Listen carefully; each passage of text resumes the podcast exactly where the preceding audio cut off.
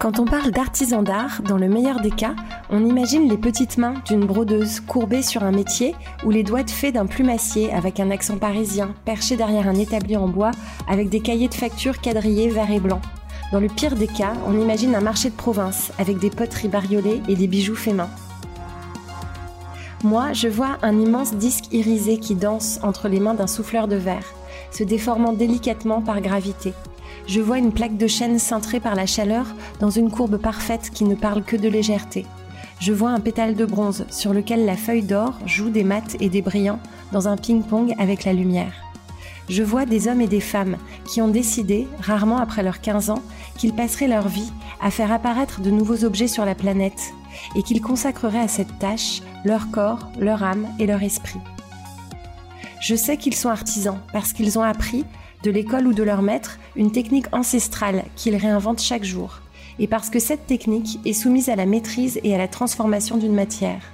Je sais qu'ils sont créateurs, on pourrait dire designers, quand ils cherchent et trouvent leur propre forme, leur propre ligne, leur composition, leurs équilibres et leurs couleurs, même si parfois ils mettent cette créativité au service d'un designer ou d'un décorateur. Et je vois bien que parfois ce sont des artistes, quand leur geste s'affranchit de la matière, de la technique et de l'usage pour produire des œuvres qui sont le fruit de leur pure imagination et peut-être d'une vibration plus lointaine. Ces hommes et ces femmes me fascinent parce qu'ils connectent chaque jour un peu plus la tête et les mains, sans intermédiaire. La technique permet cela. Aucun filtre numérique entre la pensée et le pinceau, entre l'idée et le burin, entre l'intention et l'aiguille ce qui n'empêche en rien l'innovation technologique d'optimiser le temps de fabrication à de nombreuses étapes.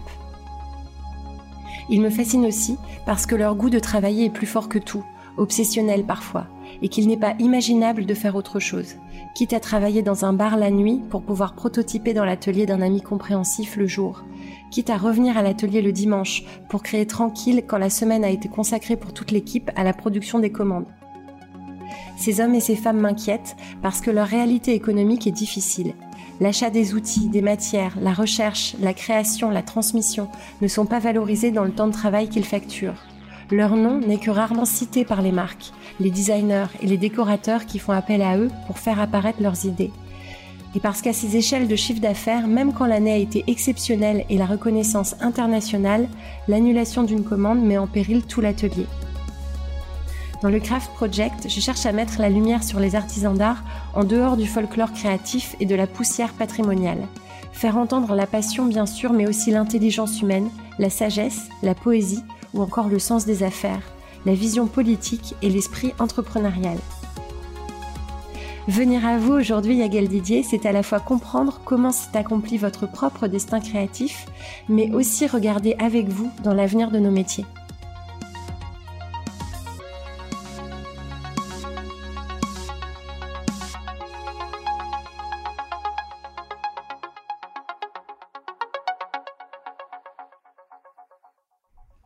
Bonjour Yagel Didier. Bonjour.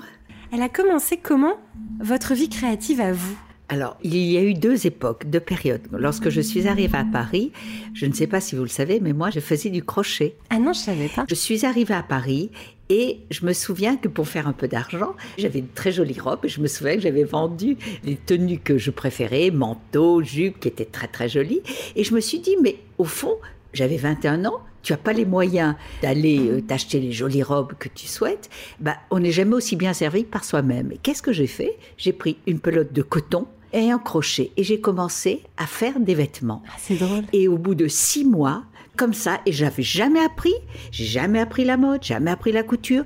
Maman était une femme très douée. C'est elle qui nous faisait nos vêtements parce qu'elle avait des doigts d'or. Elle brodait admirablement, mais c'est une époque aussi. Oui, mais hein. vous dites vous avez jamais appris, vous avez quand même vu votre maman faire. C'est-à-dire, je l'ai vu faire. C'est beaucoup, Mais bon, j'ai jamais su euh, travailler sur une machine à coudre, par Ouais, exemple. je comprends.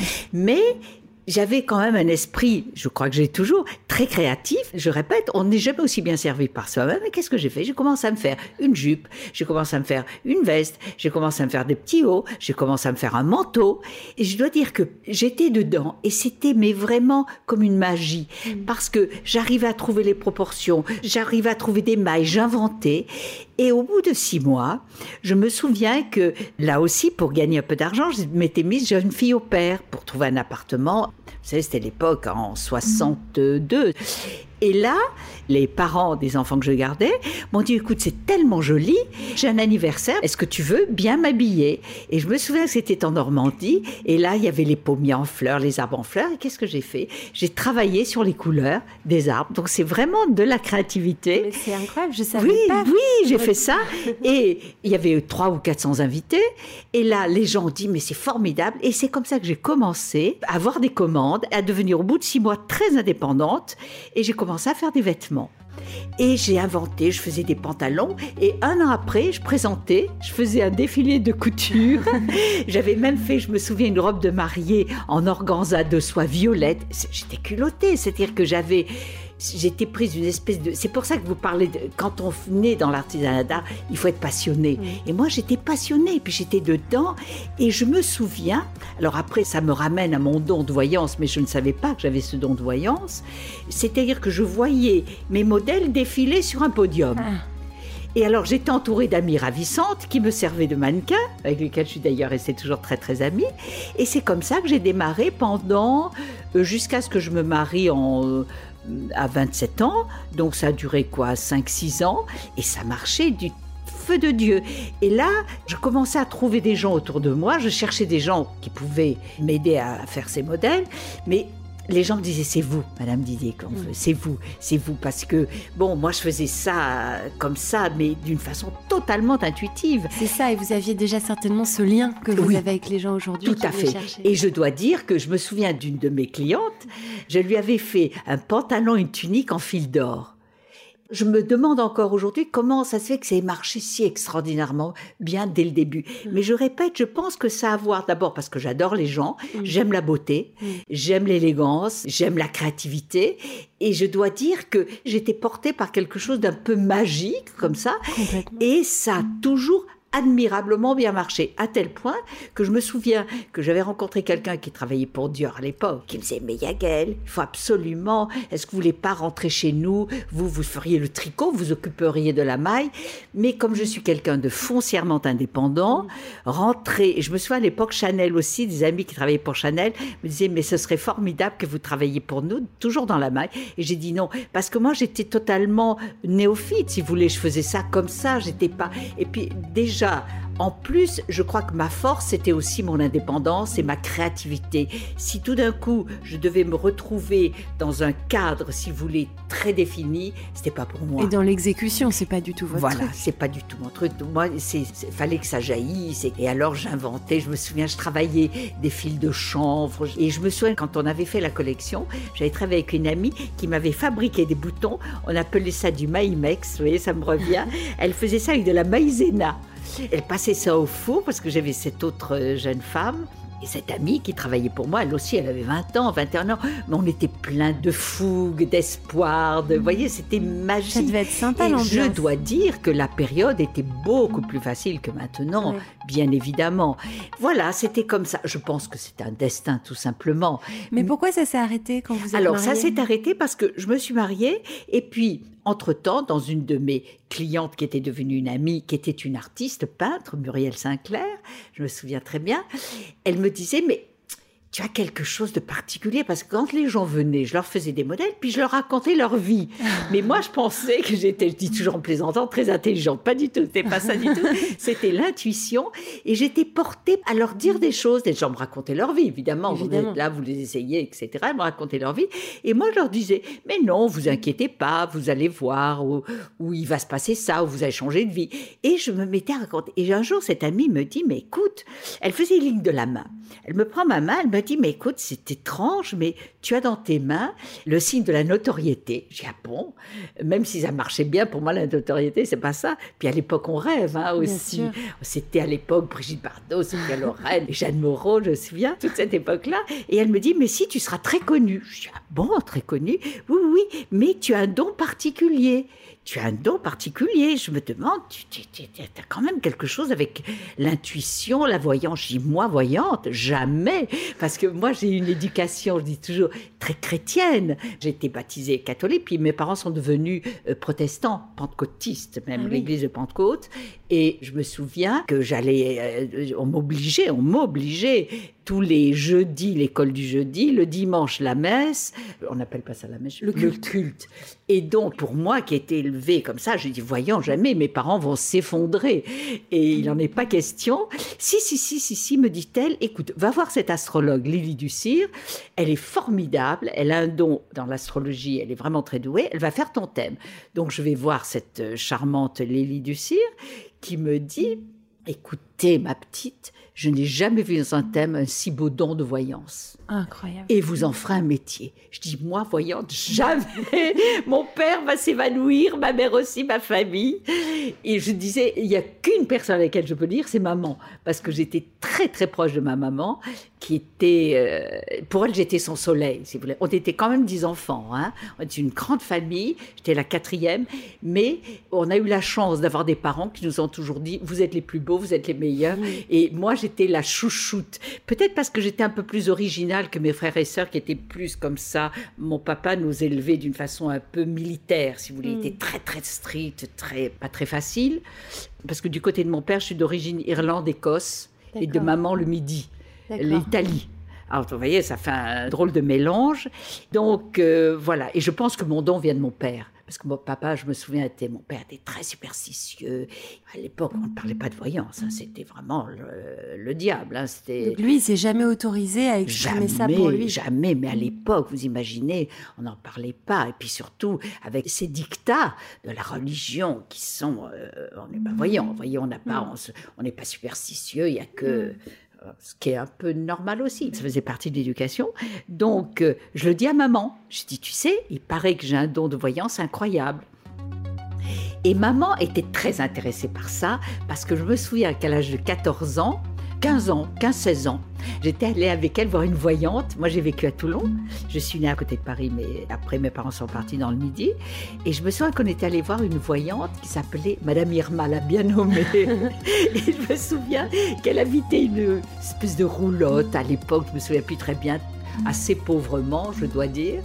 Et elle était entourée de chats, je me souviens. Donc c'était vraiment la caricature de Madame Irma. À l'époque, elle me paraissait très vieille, mais elle avait peut-être 50 ou 60 ans. Et je me souviens qu'elle voyait dans la flamme. Et je me souviens qu'elle m'avait dit, toi ma petite, tu es ultra, ultra sensible. Tu traverseras la France. Tu ne resteras pas là où tu es. Et je te vois comme un aigle au-dessus des gens.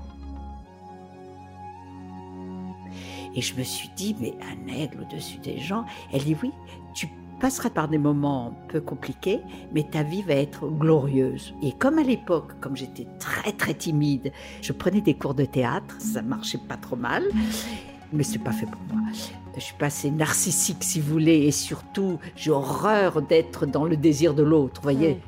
Et moi, je m'étais dit, bah, peut-être que je vais être une espèce de. Voilà, au théâtre, je vais réussir. Et elle me dit, vous allez réussir brillamment et tout ça. Donc, je pars à Paris, je monte à Paris, etc. Et puis, cet astrologue qui me dit ça et qui me dit, tu seras très, très connu et tu connaîtras la gloire, le succès. Je me dit n'importe quoi, c'est impossible. Et elle me dit, mais c'est dans la voyance, c'est ton destin et tu en feras un métier. Ah je me suis dit, mais quelle horreur, comment je vais annoncer ça à mes parents?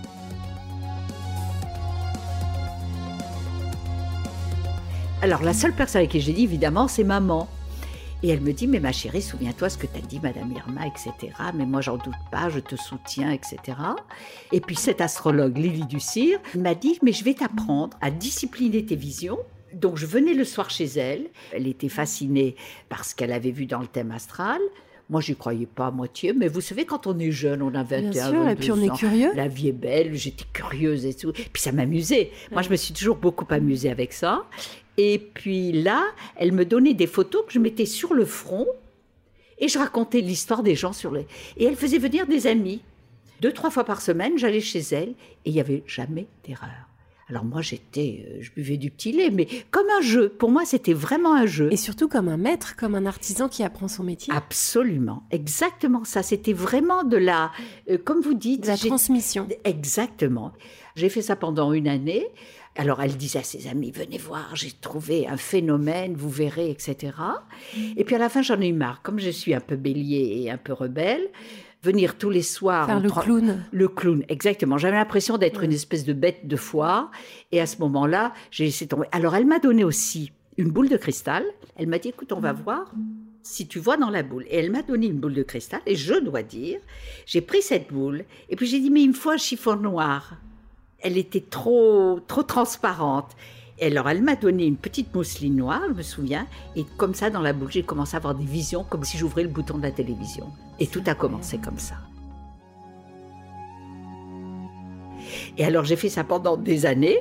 Je me suis partagée entre la mode que j'adorais, puis je me suis mariée entre-temps, et mon premier mari m'a dit, écoute, tu dois choisir, parce que je travaillais même la nuit, les gens m'appelaient la nuit et tout, je, je, devenais un peu, un peu dingue, parce que non seulement il fallait faire mes tricots, crochet, même si c'était un plaisir, mais je travaillais jusqu'à 3, 4, 5 heures du matin. Hein. Puis les gens m'appelaient, me racontaient leur vie, leur... Hein. Et puis il m'a dit, écoute, euh, j'en ai marre, tu dois choisir, c'est ou la voyance? Ou la mode. Mais tu fais un choix, parce que tu peux pas faire les deux, j'étais en train de m'épuiser. Et puis entre-temps, j'ai eu mon petit bébé, mon petit garçon. Et là, euh, j'ai dit, bah écoute, je choisis la voyance, mais je redonnerai à ce métier ses lettres de noblesse. Je le ferai comme une artisane, mm. si vous voulez, comme un artisan. Vraiment, c'est. Et le jour où j'ai décidé d'en faire un métier, bah, potentiellement, tout était là, puisque j'avais pendant des années eu tous ces gens qui m'envoyaient leurs amis, d'amis, d'amis. Et tout s'est fait à une vitesse absolument hallucinante. Et c'est comme ça que ça a démarré.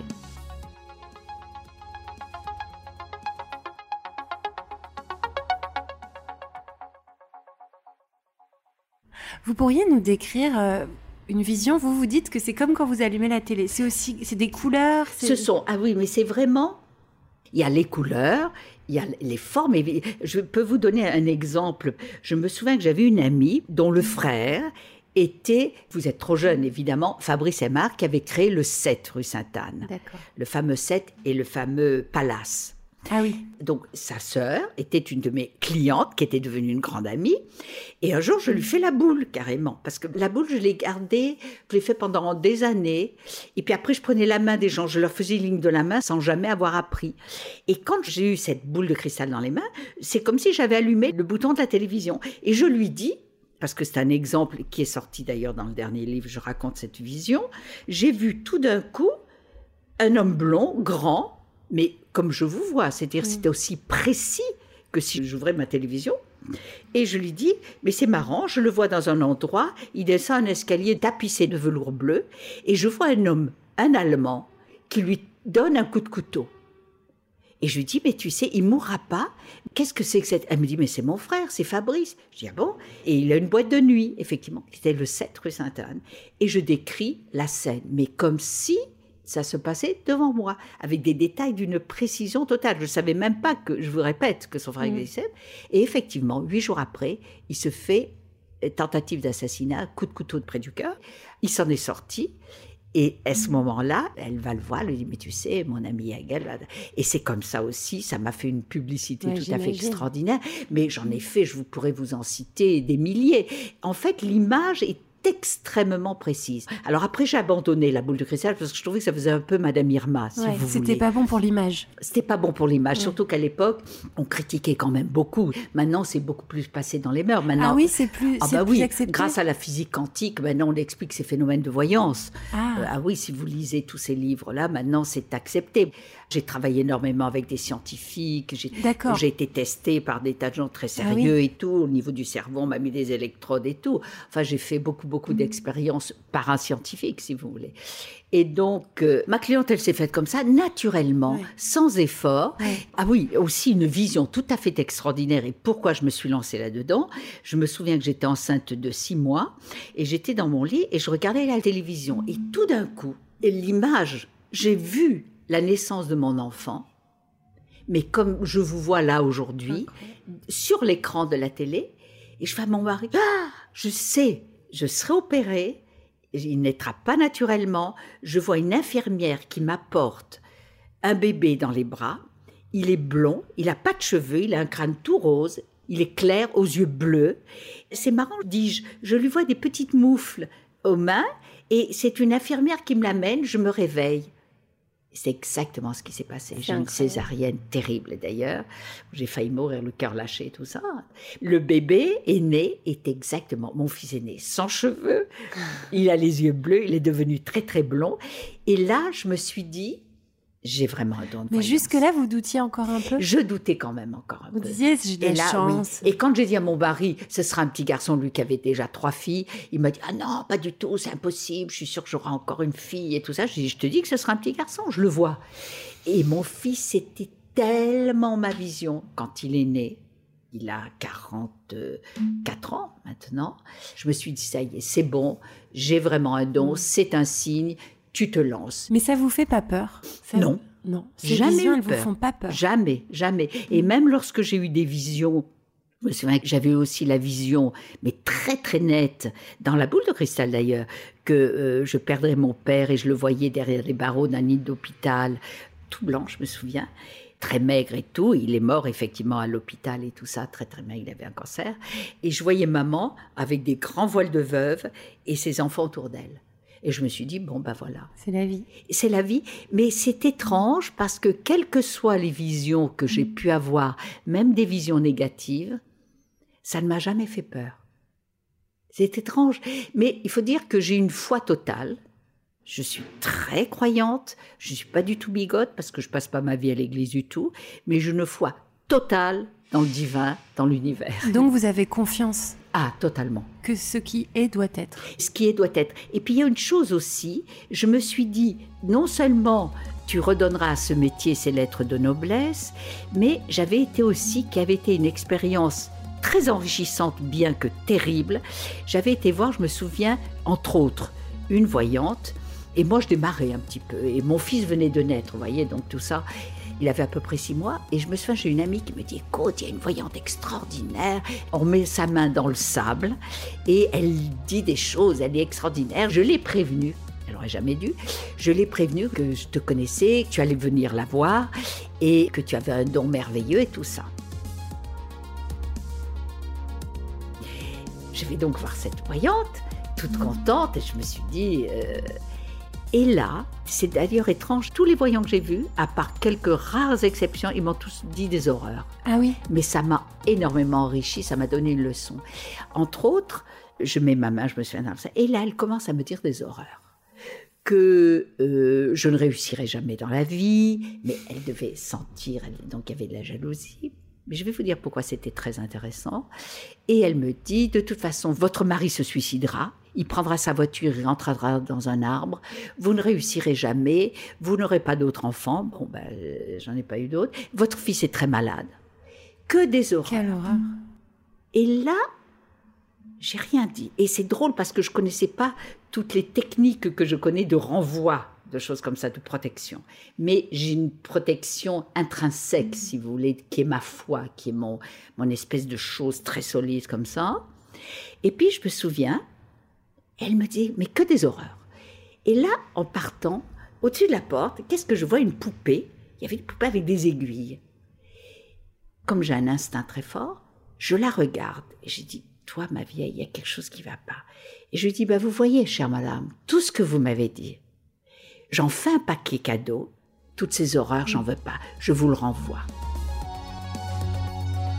Et je lui ai renvoyé. Et elle me dit, vous en êtes capable J'ai dit, comment j'en suis capable Je veux pas du tout de ce que vous m'avez dit. Elle était malveillante. Elle était très malveillante, jalouse. Et tous les trois, quatre voyants que j'ai vus, ils m'ont tous dit des choses, parce que je pense qu'ils devaient sentir. Il y en a un qui m'a dit, mais non, vous ne réussirez jamais. euh, euh, Enfin, j'ai eu que des horreurs. Et ce qui a été très intéressant, je pense qu'il n'y a pas de hasard d'avoir rencontré ce genre de personnes, c'est parce que je me suis dit, voilà ce que tu ne feras jamais. Tu seras toujours dans la bienveillance, toujours dans le côté positif. Parce que je me souviens, je suis sortie de cette femme, j'étais mais par terre. J'étais mais à ramasser, je pleurais, je me souviens, je pleurais. Et je me suis dit, voilà ce qu'il ne faut pas faire. Et je me souviens qu'après, elle a eu des tas de soucis personnels, mais elle faisait ça parce qu'elle avait senti que sûrement j'allais euh, avoir des choses. Je ne sais pas, je sais de pas. la place. Mais du coup, comment vous arrivez à donner des messages parfois douloureux dans la bienveillance? Je vais vous dire, d'abord, je demande là-haut de l'aide, je demande l'inspiration. Et vous savez, grâce à ces expériences que j'ai vécues à travers ces voyants ou astrologues hein, négatifs, D'abord, j'ai toujours lu aussi. Je raconte toujours qu'à 15 ans, mes parents étaient abonnés au Reader Digest. Et j'avais lu un article sur la méthode Coué. Et je me suis dit, ça c'est pour moi. C'est-à-dire projeter du positif. Coué, il a tout inventé au 19e siècle. C'est quand même extraordinaire, puisque maintenant, tout ce qu'il a prôné, on, on l'applique maintenant grâce à la physique quantique. J'ai lu énormément, énormément de livres sur la pensée positive, sur l'énergie, sur tout ça. Et je pense que quand on est soi-même, d'abord bien avec soi-même, hmm. moi j'ai toujours été très bien. Ça n'exclut que j'ai fait quand même de l'analyse, de la psychothérapie, hmm. de la sophrologie, parce que je me suis dit, je ne veux pas projeter sur les autres. Hmm. J'ai énormément travaillé sur moi. Et quand vous travaillez sur vous, et lorsque vous savez où vous en êtes, vous arrivez mieux à appréhender l'autre et vous trouvez les mots naturellement. C'est pas un effort. Euh, par exemple, à un moment donné, j'ai travaillé avec la police. J'ai travaillé avec des gendarmes, j'ai travaillé avec des gens comme ça. On m'envoyait des cas tragiques, si vous voulez. Donc j'ai fait ça pendant des années, 15 ans quand ah même. Oui. Hein. Ah la police savait, elle venait vous voir. Oui, oui, oui. J'étais très connue, très respectée. Et le dernier cas que j'ai eu, c'était très douloureux pour moi. Un petit garçon qui avait disparu ça, pour moi, c'était la douleur. Ah oui, là, j'étais, mais je me couchais, j'étais désespérée parce que j'essayais de trouver le mot juste pour annoncer la chose, pour trouver la formule. Très très douloureux, c'est très difficile et puis on peut se tromper. Moi, je suis toujours partie du principe aussi de prudence et que je pouvais me tromper. Mm. Et on est quand même sur des sables mouvants. Et donc le dernier cas que j'ai eu qui est fait que j'ai laissé tomber, j'ai dit je peux plus, c'était trop douloureux, trop fatigant, je m'épuisais beaucoup. C'est ce petit garçon qui avait disparu place de la Défense et qu'on n'a jamais retrouvé. Et moi, je me souviens, la maman était venue la veille de Noël. Vous imaginez bien, je suis maman. J'avais vu que l'enfant, elle avait été violée et tuée. Et on ne dit pas à une maman. Je me suis dit, je ne peux pas lui dire. Donc, j'ai pas pu lui dire. Mais la police, le commissaire qui m'avait envoyé cette femme, je lui ai dit, je lui ai dit, vous savez, et je voyais, je voyais qu'il avait été violé, je voyais qu'une voiture, mm. euh, mais comme je connais ça, je conduis pas, donc j'étais incapable de donner la marque, parce que j'étais d'abord tombée sur un, gendarme qui m'avait dit, mais alors la marque de la voiture, mm. son numéro d'immatriculation. J'ai écouté, monsieur, si j'étais capable de vous donner le numéro d'immatriculation d'un voiture, je serais dans le livre des records. Donc, écoutez, j'en suis pas là. Euh, je peux pas vous dire. Mais je voyais que la voiture traversait des banlieues, des villes, commençant par ces. Et c'est drôle, c'était Chatou, Croissy, c'était que des trucs comme ça. Mm. C'était extraordinaire. Je veux dire que je dis ça au commissaire. Et effectivement, on n'a jamais retrouvé l'enfant. Mais moi, je me suis dit, c'est trop dur. Je peux plus travailler là-dessus. Je me souviens qu'il y avait quelqu'un qui était venu aussi, un gendarme, dans du plastique, des eaux brûlées, des choses comme ça. Ah oui, oui, j'ai fait ça pendant des années. Et ça, ça m'épuisait. Je faisais ça le soir gentiment, gracieusement, bien évidemment. Et là, ça m'épuisait parce que vous savez, vous remuez des choses. En plus, ce sont des énergies extrêmement négatives. Et les gens venaient avec tout leur déverser leur désespoir. Ça, ça a été très, très, très, très dur. Mais ça m'a formé, ça m'a blindé, si vous voulez. Donc. Euh, Mais du coup, vous vous ennuyez pas avec euh, les gens normaux? Pas du tout, au contraire. Je trouve qu'il y a toujours une magie chez l'humain. Il y a quelque chose de très... Euh, et j'adore les gens. Je dois dire que j'adore les gens, j'adore les personnalités. Et j'ai de tout. Hein. J'ai reçu euh, vraiment... Euh, et chaque personne j'ai reçu des fous aussi furieux, des fous furieux, ça j'en ai reçu, des malades mentaux. Hein. J'avais peur d'ailleurs à l'époque à Château, je me souviens, j'avais dit à mon ex-mari, je vais mettre une clochette au cas où euh, il y aurait un problème avec euh, quelqu'un. Vous savez, j'étais jeune, 20, Bien sûr, et voilà, et j'avais peur de donc, euh, j'avais mis une clochette, je me souviens. Maintenant, c'est fini, j'ai plus peur. Et, comment les hommes politiques vous ont trouvé par le réseau ben, Par relation. C'est-à-dire que j'ai eu la chance, quand je suis arrivée à Paris, d'évoluer dans un milieu artistique, créatif, des gens amusants. Il y a eu un bouche à oreille extraordinaire dans ce milieu un petit peu comme ça, un peu amusant de Paris. Donc, euh, voilà, j'ai toujours évolué dans ce milieu-là. Je savais pas qu'on pouvait en fait avoir un don de voyance macro comme ça, c'est-à-dire à grande échelle sur toute la société. Vous, vous avez même vu venir les gilets jaunes? Ah oui, alors ça, j'ai eu cette voyance. Alors, ce sont des amis. Parce que moi, vous le savez, je dis toujours aux gens, notez. Parce qu'il y a une chose, c'est qu'une fois que la porte est fermée, j'ai tout oublié. J'ai même oublié quelquefois les visages. J'oublie. C'est normal parce que je suis dans un état particulier. En plus, je suis quelqu'un qui médite beaucoup, qui travaille beaucoup sur moi-même, donc j'oublie, je ferme les portes. Après, je me nettoie, si vous voulez. Et donc, euh, mes amis fidèles, euh, je leur disais toujours, vous notez. Donc, j'ai plein d'amis qui m'ont appelé pour me dire, mais écoute, en 81, et c'était marrant, parce qu'en 81, il n'y avait pas de RER. E et je me souviens que j'avais dit, c'est bizarre, je vois les Champs-Élysées envahis par des gens qui hurlent, qui cassent tout. Je voyais les, vitres brisées des vitrines. Je voyais, et je disais, c'est bizarre, mais ils arrivent par la défense et par l'étoile. Ils saccagent l'arc de triomphe. Et je dis, c'est bizarre. Pourquoi est-ce qu'ils viennent par là? Ben oui, c'était les banlieues. Hmm. Et à l'époque, je répète, le RER e n'existait pas. Et je les voyais qui défilaient comme ça sur les Champs-Élysées, qui cassaient tout. Je voyais des flammes, je voyais des flammes autour de l'obélisque, de la Concorde. Il y a eu les flammes euh, aux Tuileries. Je voyais des flammes aussi près de la Chambre des députés. Il y a eu ça. Et je dis, je vois trois jours et trois nuits très difficiles, et je vois les Parisiens cachés. Je vois les gens qui étaient derrière le volet qui sortaient pas. C'est exactement ce qui s'est passé.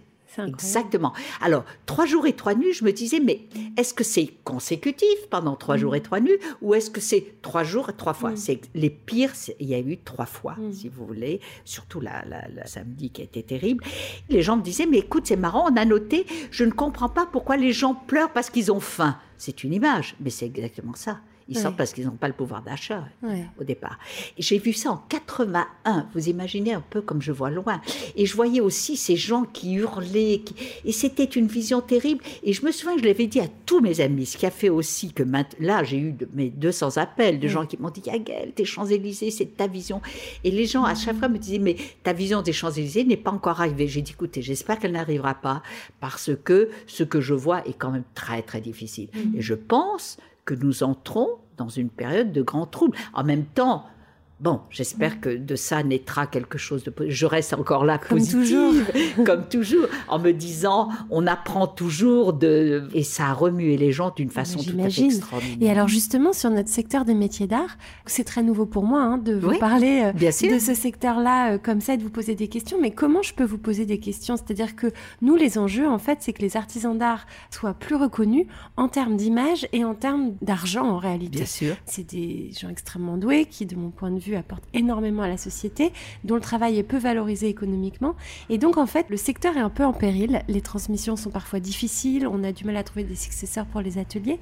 Donc, euh, moi, je me suis dit que c'était intéressant de parler avec vous sur l'avenir de notre secteur. Alors, moi, ce que je pense profondément, c'est que grâce, je dis bien grâce, à tout ce qui se passe en ce moment, il va y avoir une espèce de retour à l'essentiel.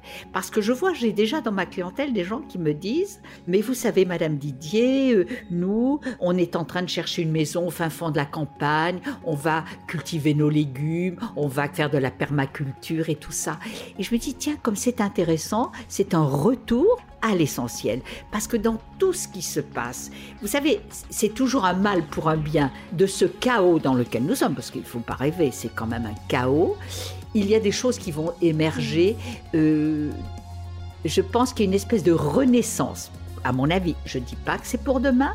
On va traverser une période assez compliquée, si vous voulez, mais sur le plan mondial, hein, sur le plan international, c'est pas fini. Euh, je veux dire, on est là dans des, dans des périodes difficiles. Mais moi, je crois à la renaissance de l'homme, à la renaissance d'une nouvelle société où justement, où justement, euh, ces gens qui ont des talents, ces artisans merveilleux, vont.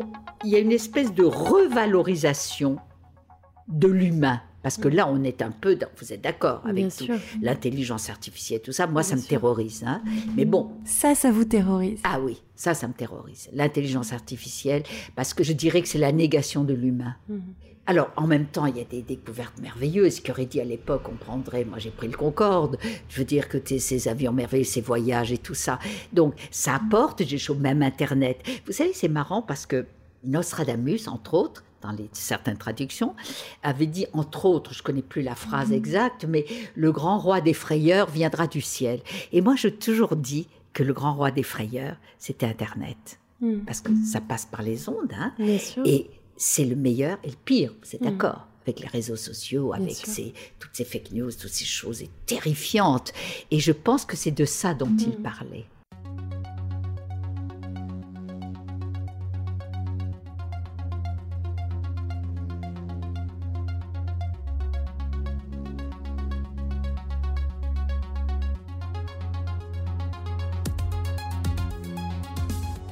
Alors j'ai une question plus concrète que celle d'avant, c'est que euh, nous, avec les artisans du Craft Project, petit à petit est en train de se dessiner un rêve d'école.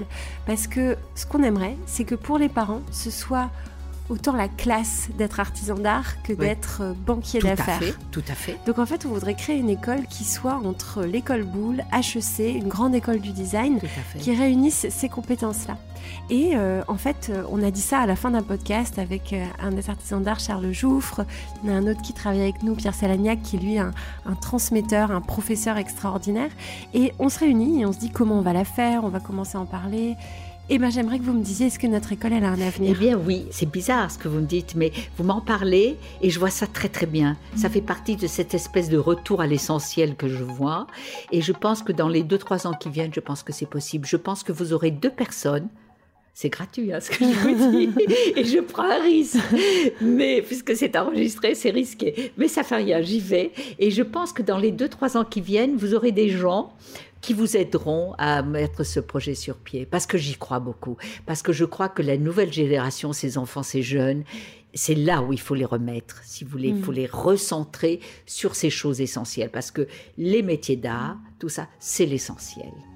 C'est aller au cœur de l'être, de l'homme, de l'individu, pour le- quelque part un peu le sauver aussi. Et je crois que c'est ça qui sauvera, si vous voulez, cette espèce de... Parce qu'on est un peu par moment dans une déshumanisation. Mais je pense que c'est tout à fait dans l'air du temps. Je pense que vous êtes, vous êtes en, en avance, si vous voulez. Pour moi, ça se matérialisera. Donc on a raison Ah de oui, continuer je à pense que vous avez raison. Accrochez-vous. Mais je pense que vous trouverez même des gens qui ont des moyens Mm. qui vous aideront à créer ça.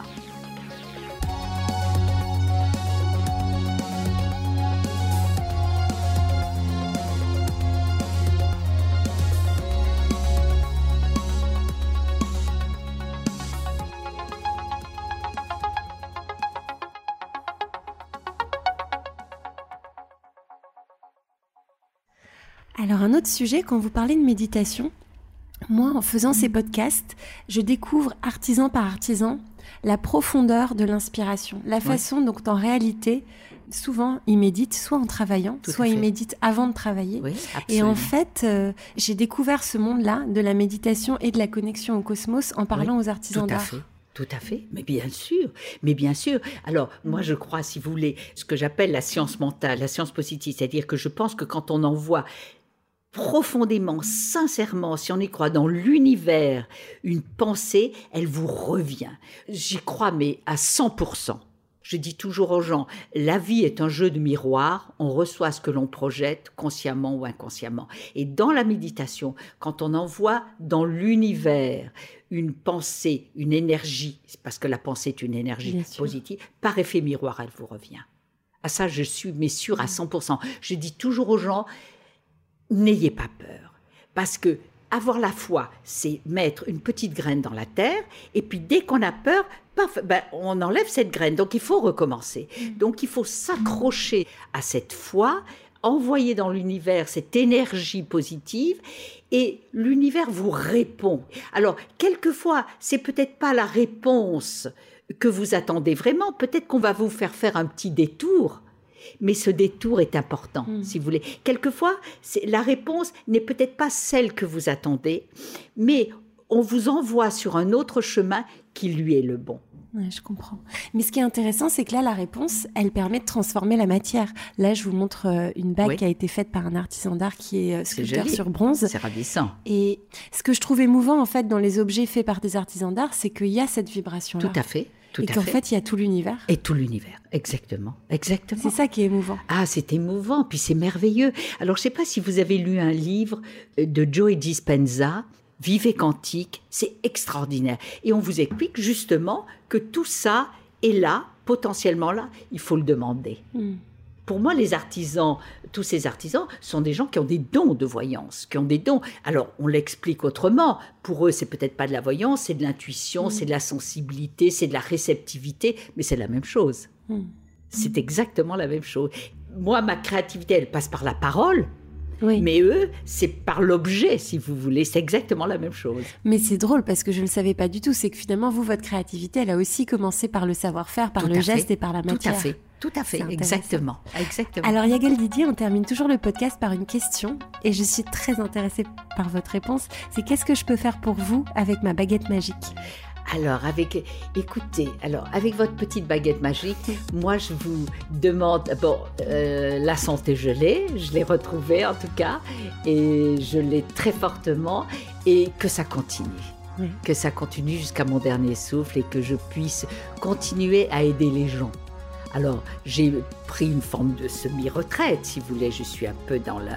Mais euh, que je garde toujours cette espèce de spontanéité, un peu d'innocence, comme ça, un Mm. peu de, pardon, mais de dire de fraîcheur. C'est comme si j'avais 20 ans, d'ailleurs je me sens très très jeune, Oui. même si les années sont là, mais j'ai une joie de vivre extraordinaire. Ce que je peux faire aussi, ça m'est arrivé de le faire, je sais que je peux soigner les gens, mais ça c'est trop difficile, ça demande trop, c'est pas mon chemin non plus, Mm. mais en tout cas les soigner, soigner leur âme.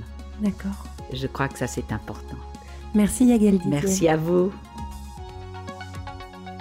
Métier Rare est un studio de craft thinking. Le jour, Métier Rare imagine et bâtit des ponts entre les métiers d'art et les marques. La nuit, Métier Rare produit des podcasts qui célèbrent l'excellence et la créativité des humains. Si vous avez aimé ce podcast, dites-le nous avec 5 étoiles. Abonnez-vous, parlez de nous. Suivez-nous sur Instagram at Métier Rare. Suivez-moi sur Instagram at Raphaël Métier Rare. La signature musicale a été créée par Velvet Stairs. Je remercie Philippe Calvérac pour le montage minutieux et le mixage exigeant.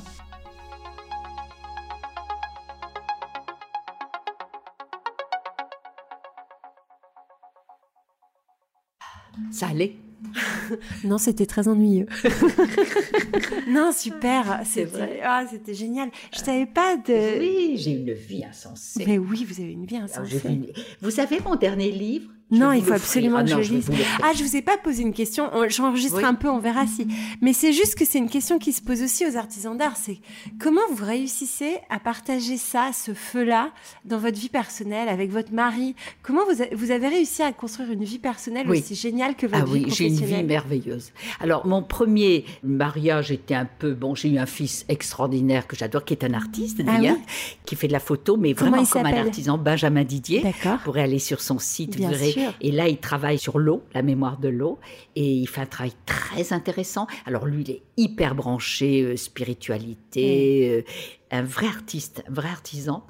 Puis j'ai divorcé, mais je suis restée toujours en bon terme avec. euh, et puis j'ai ce cadeau merveilleux de cet enfant et j'ai refait ma vie depuis 35 ans avec un homme extraordinaire. Alors ce qui est étonnant, c'est que lui aussi m'a beaucoup apporté, il m'a aidé dans ma réussite parce qu'il était dans l'édition. C'est un monsieur très cultivé et merveilleusement aimant. Et moi, j'avais besoin de ça. C'est drôle parce que je me souviens que j'avais demandé à l'univers, j'avais dit, mais envoyez-moi un homme merveilleux sur lequel je puisse me reposer. Et je l'ai rencontré et ça s'est fait d'une façon tout à fait... euh, Alors lui, ce qui est très marrant, c'est qu'il croit ni en Dieu ni en diable. il n'est pas du tout spirituel, mais il a une attitude extraordinairement positive dans la vie. Alors il me laisse faire, il a un respect profond. Je lui dis, écoute, tu me laisses, je médite, je crois en Dieu.